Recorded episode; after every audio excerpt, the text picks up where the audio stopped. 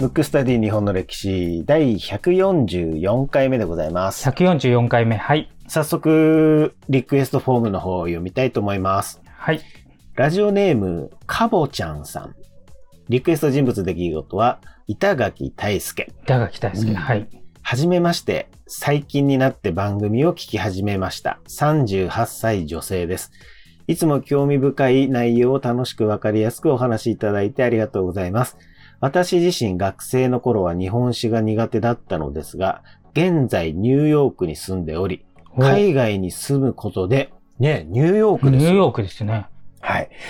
えー、現在ニューヨークに住んでおり、海外に住むことで日本愛がより深まり、自分の生まれ育った国をよよく語れる知識も身につけたいと思い、ポッドキャストで番組を探している時に出会いました。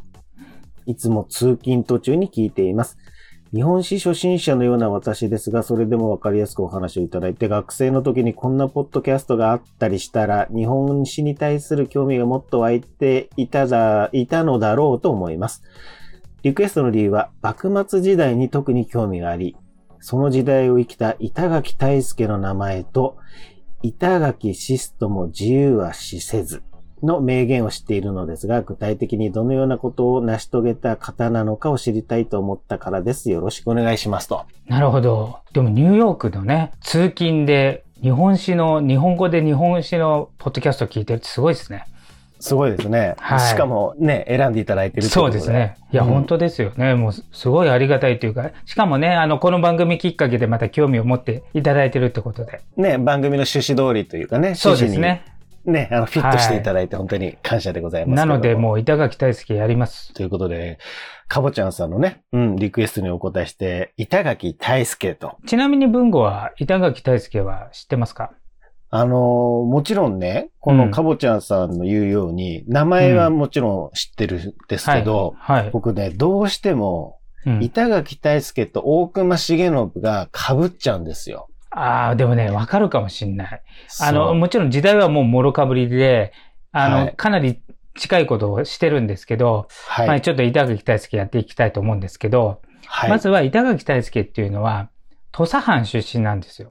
じゃあ文語土佐藩っていうと、思いつくのはどうですか？最初に出てくるのが、うんやっぱり坂本龍馬だと思うんですよ。はい。で、一緒に動いてた中岡慎太郎がいて、はいで、あとそのボスの竹地半平太ですよね。ああ、もうこれ全部この番組でしたやつですね。あとはだからあれですね、それこそ岩崎弥太郎とかね、それはまだやってません。そう、そうなんですよ。ね、そういうところですよね。そうなんですよ。その辺がね、やっぱりそのメインキャラクターというか人物なんで、うんちょっと板垣大輔って名前を知ってるけど、本当に何やったのっていう人多いと思うんですよ。で、うん板垣大輔は、実はし、あの、終生、死ぬまで坂本龍馬、中岡慎太郎を尊敬してたんですよ。うん。まあ、あの、心情的に非常に近い人なんですよ。うん。ただ、身分が全然違くて、うん。あの、土佐藩っていうのは、えっ、と、江戸時代自体が身分制度ですけど、土佐藩自体も非常に、えあの、厳格な身分制度みたいなのがあって、はい。上司と下司っていうんですけど、覚えてます、覚えてますよ。もう。どこかでやったと思うんですけど。うんはい。全然別の扱いっていうね。そうなの、そうそうそう。うんだから同じ武士でも全く扱いが違くて、はい。その上司ではないと、まあ政治にも参加できないし、うん。もうなんつうか、もう扱いが全然違う。はい。で、板垣大輔は、まあ当時うん乾、乾大輔なんですけど、はい。えっ、と、上司の生まれなんです。上司なんですね。そうなんですよ。だから坂本龍馬とかとは全然違うんですよ。ただ竹地半平太と坂本龍馬と、あの、遠い親戚なんですよ。あ、そうなんですね。うん。まあ、あちなみに岩崎弥太郎もそうです。えーこれって、あの、まあ、あの、近くないんですけどね。あの、遠い親戚なんです。ただ、あの、うん身分が違って、上司階級出身なんですね。で、あれですよ、あの、ちっちゃい頃は、伊之助って言ったんです。伊之助といえばあれですよ、今、鬼滅の刃、まあ、ちょっと前ですけど、流行ってて。うん。確か伊之助って出てくると思うんですよ。うん。えそうなんあです、ね。これ文庫は全然 わからない。大ヒーバーしてるやつ全然見てない。そう。なるほど。うんうん。で、えっ、と、このい板垣姓には、まあ、後々なるんですけど、そもそも、えーその、いい板垣家のこう先祖をこう辿っていくと、武田信玄の重臣、おお板垣信方っていう方に行くんですよ。人に行くんですよ。うんうんうんうん。だからここで武田信玄出てくるんですけど、当時武田信玄っていうのはもう戦戦国最強レベルの戦国武将だったんですよ。そうですよね。うん。で、武田24勝って言って、武田信玄もすごいんですけど、その配下にいる武将たちが、まあ、とんでもなく優秀なんですね。その武田24勝って言われてる中で、さらに武田四天王って言って。すごい優秀な4人がいて、そのうちの1人なんですよ。ええだから超名門の、まあ、うんうん先祖の、こう、まあ、末裔になるんですよ。そうなんですね。そうなんですでそれが、えっ、と、関ヶ原の戦いの後に、もともと長宗我部っていう一族がうん土佐を治めてたのにの、後から山内家が入ったと。そういうこ感じなんですよ。でも、もともと先祖をたどると、板垣家は武田信玄の家臣の板垣家の末裔なんで、だから、うんすごい名門のうんうんうんまあ、名家のはい。息子っていう感じで生まれたんですよ。で、えっ、と、ただね、彼はね、すごいのは、お母さんの影響を強く受けてるんですけど、はい。お母さんちょっと早く亡くなっちゃうんですが、うん。今と比べ比べ物にならないぐらい、こう、なんていうんですか？まあ、差別というのか、うん。あの、なんか身分に厳しいじゃないですか。だから自分が上司の生まれですごいいい身分だから、うん。まあ、見下してもいいわけで、というか、ほとんどの人は見下してるわけですよ、いろんな人を。そうですよね。うん。けど彼は全然違くて、うん。あの、気さくにその身分の低い人とも交わっちゃうぐらい、はい。なんでしょう、当時としては、あの、すごく進歩的な考えというかう、んうん。で、弱い者を助け、強い者になんかは歯向かうじゃないですけど、うん、そういうタイプの人なんですよ。うん。で、当然、あの、弱きを助けますから、はい。そういう人たちに慕われて、ちっちゃい頃からガキ大将なんですよ。うん。まあ、ガキ大将っていうのはその悪い意味じゃなくて、なんですか、はいその子たちのこう親分っていうかね、うん。うん、そういう感じになって、で、大親友が、うん。歴史上の、後々歴史上の人物として名を挙げる大親友がいるんですけど、うん。後藤翔二郎っていうのがいああ、ます。そうなんですか。これがね、大親友で、うんで、二人ともガキ大将で、うんうんうん。で、大の仲良しで育つわけですよ。うん。で、えっ、と、土佐藩の中で、うん。当時あの、吉田東洋っていう人がね、はいはい、いますね。うん。あの、藩の中枢、まあ、賛成って言うんですけど、まあ、今でいう内閣総理大臣みたいな役割を果たしてて、その吉田東洋っていうのはもともと塾を開いてたんですよ。で、その門弟に後藤翔二郎とか、はい。えっ、と、福岡高近。えっ、と、福岡高近はちょっと前なんですけど、うんえっ、と、明治の時の五箇条の五正門っていうのをね、あの、明治天皇が言うんですけど、それをうん。書いた人ですよ。うんうんうんうん。あと、岩崎弥太郎。とかがこの吉,、吉田東洋の門下生。で、一、一応、あの、板垣大輔、当時乾大輔。乾大輔は誘われたんですけど拒否するんですよ。まあちょっと一説には耳が不自由で、それそれがコンプレックスでちょっとこう、勉強を教わるっていうのを耳に使うじゃないですか。う。うんん。だから入んなかったっていう感じですけど、ただその吉田東洋にすごく目をかけられてて、吉田東洋が、あの、土佐藩で賛政をやってた時に、うん。あ政治になってた時にそこで活躍してるわけですよ。で、そんな中、その吉田東洋のやり方と相反するチームができたんです。土佐の中で。それが土佐勤王党なんですよ。うんうんうんうんうん。土佐勤王党は、えー竹地半平太が作ったはい。派閥。うん。土佐勤王党と、その時の、えっ、と、賛成の吉田東洋。で、ちょっとややこしいんですけど、板垣大輔は、うん。心情的には勤王派なんですよ。うんうんうんうん。考え方近いのは、勤王党な、勤王派なんですけど、うん。吉田東洋たちのうん。ところにいたわけで、まあ上司っていうのもあるしね。あはい。の、土佐勤王党っていうのは基本的に歌詞って言って、ちょっとこう、虐げられてた人たちが中心なんで、うん。まあ何人か上司の人もいましたけど、うんうん。で、そういう間柄なんですけど、心情的にはただ、そ土佐勤王党に近い。はい。けど、土佐勤王とは対立する吉田東洋のところにいたとうん。いうことなんですよ。うんうん。で、あの、この番組でもやりましたけど、竹地半平太がね、最終的に権力を握る途中において吉田東洋を暗殺するんですよ。うんうん。まあ、正確に言うと本人がやったわけじゃないですけどね。はい。で、え土佐勤王党が、こう、力をつけていくわけですね。うん。で、その時は、やっぱりこう、まあ、心情的にはもともとね、さっきも言ったように、その土佐勤王党の考えに近い感じだったんですよ。うん。ただし、あの、尊敬してた吉田東洋が殺されると。しかもおそらく土佐勤王党に殺されたと。まあ、後々土佐勤王党で殺されたのはわかるけど、当時は分かってないんで。うん。っていう感じなんですよ。で、まあ、その後、またいろいろね、土佐内でぐちゃぐちゃがあって、その土佐勤王党も壊滅するわけですよ。うんうん。うん。まあ、政権争いが激しいんでね。はい。で、そんな中、心情的に近かったうん。中岡慎太郎。はい。これ土佐勤王党にいたんですけど、土佐勤王党のボスの竹地半平太が殺され、で、いろいろな人が捕まってるんですけど、うん。中岡慎太郎は捕まってなくて、うん。藩の外で活動して、まあ、いわゆる脱藩して働いてて、うん。で、中岡慎太郎ってこの番組でもやったんですけど、もう超大物ですから、なんかこう、うん。坂本龍馬にくっついてた人みたいなイメージがありますけど、全然違くて、あの、うんほとんど坂本、あ、坂本龍馬とももちろん連携はしてたんですけれども、うん。あの、独自の動きですごい動きをしてるんですけど。その中岡慎太郎と腹を割って話しまして。で、腹を割って話したってどういうことかっていうと、一応、吉田東洋暗殺されてますね。うん。吉田東洋暗殺。で、吉田東洋の一応、その派閥に、乾大輔、板垣大輔がいいたわけですよ。はい。で、土佐勤王党に中岡慎太郎がいたわけです。うん。で、土佐勤王党のボスの竹内半平太も殺されてる。はい。で、中岡慎太郎はそれをやっぱり恨んでるんで、うん。土佐勤王党団でね。うん。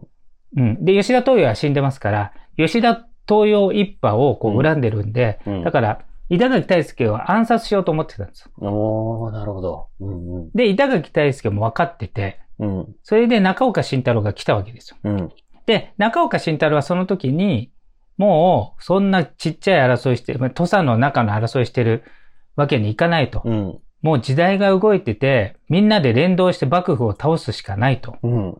いうことで、えっ、と、藩の中で力を持ってる板垣大輔のところに会いに行くわけですよ。はい。で、板垣大輔も何しに会いに来たかが分かったんで、中岡が。うん。これ手を組もうっていうことだと思って。うんうん。でも、何？よそ行きの会話だと、うん。まあ当時って命がけですから。うん。誰と組むかとか、もう、裏切られたり暗殺したりが当たり前なんで、本当にこの人は信用に足る人物かっていうことでね。うん。で、一発かましたわけですよ、板垣大輔。うん。お前でも昔俺のこと殺そうとしただろう。うん。で、ちょっと中岡慎太郎もちょっとごまかしてたんだけど、うん。けど、まあもう真剣に迫られたら、まあそうですよって言ったわけです、うん中岡がね。うん。けどそれにはまあ訳があってこうで。だけどそんなこと言ってる場合じゃないと。はい。もうこれからの世の中は、うん。